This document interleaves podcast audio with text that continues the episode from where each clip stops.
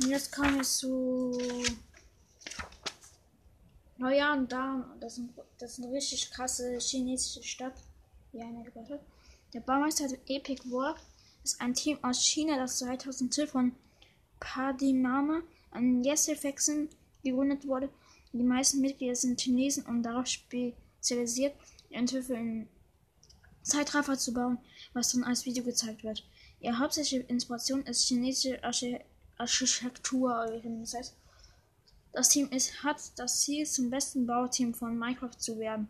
Es hat innovative neue Baumethoden und einzigartige Fähigkeiten entwickelt durch die historische Genauigkeit oder wie das heißt, der Entwürfe, den Fertigkeiten und die ausführliche Planung vor Arbeitsbeginn gehören die Bauwerke zu den herausragendsten, herausragendsten oder ungewöhnlichsten, die man im Spiel gesichtet, zu Gesicht bekommt.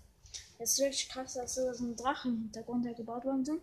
Ist, ähm, und eines dieser Häuser besteht aus